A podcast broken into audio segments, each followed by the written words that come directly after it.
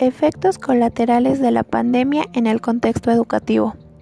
La pandemia de coronavirus, o mejor conocido como COVID-19, representa una gran amenaza para el avance de la educación en todo el mundo, ya que tiene dos grandes impactos significativos. Uno de ellos es el cierre prácticamente universal de las escuelas de todos los niveles, el segundo es la recesión económica generada por las medidas de control de la pandemia.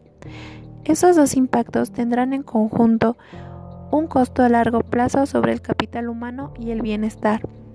Sin embargo, si los países reaccionan con rapidez para lograr que el aprendizaje no se interrumpa, pueden mitigar el daño e incluso transformar la recuperación en una nueva oportunidad.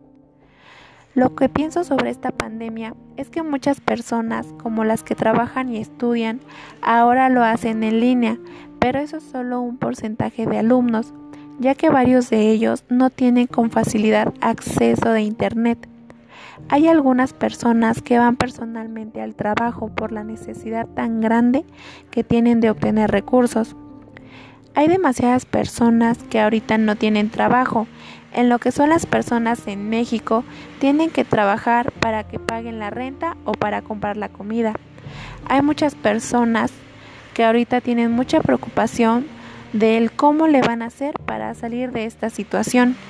Si no se realizan esfuerzos considerables para contrarrestar estos efectos, el cierre de escuelas provocará pérdidas de aprendizaje, aumento de la deserción escolar y mayor desigualdad y la crisis económica que afecta a los hogares agravará el daño debido a la reducción de la oferta y demanda educativa.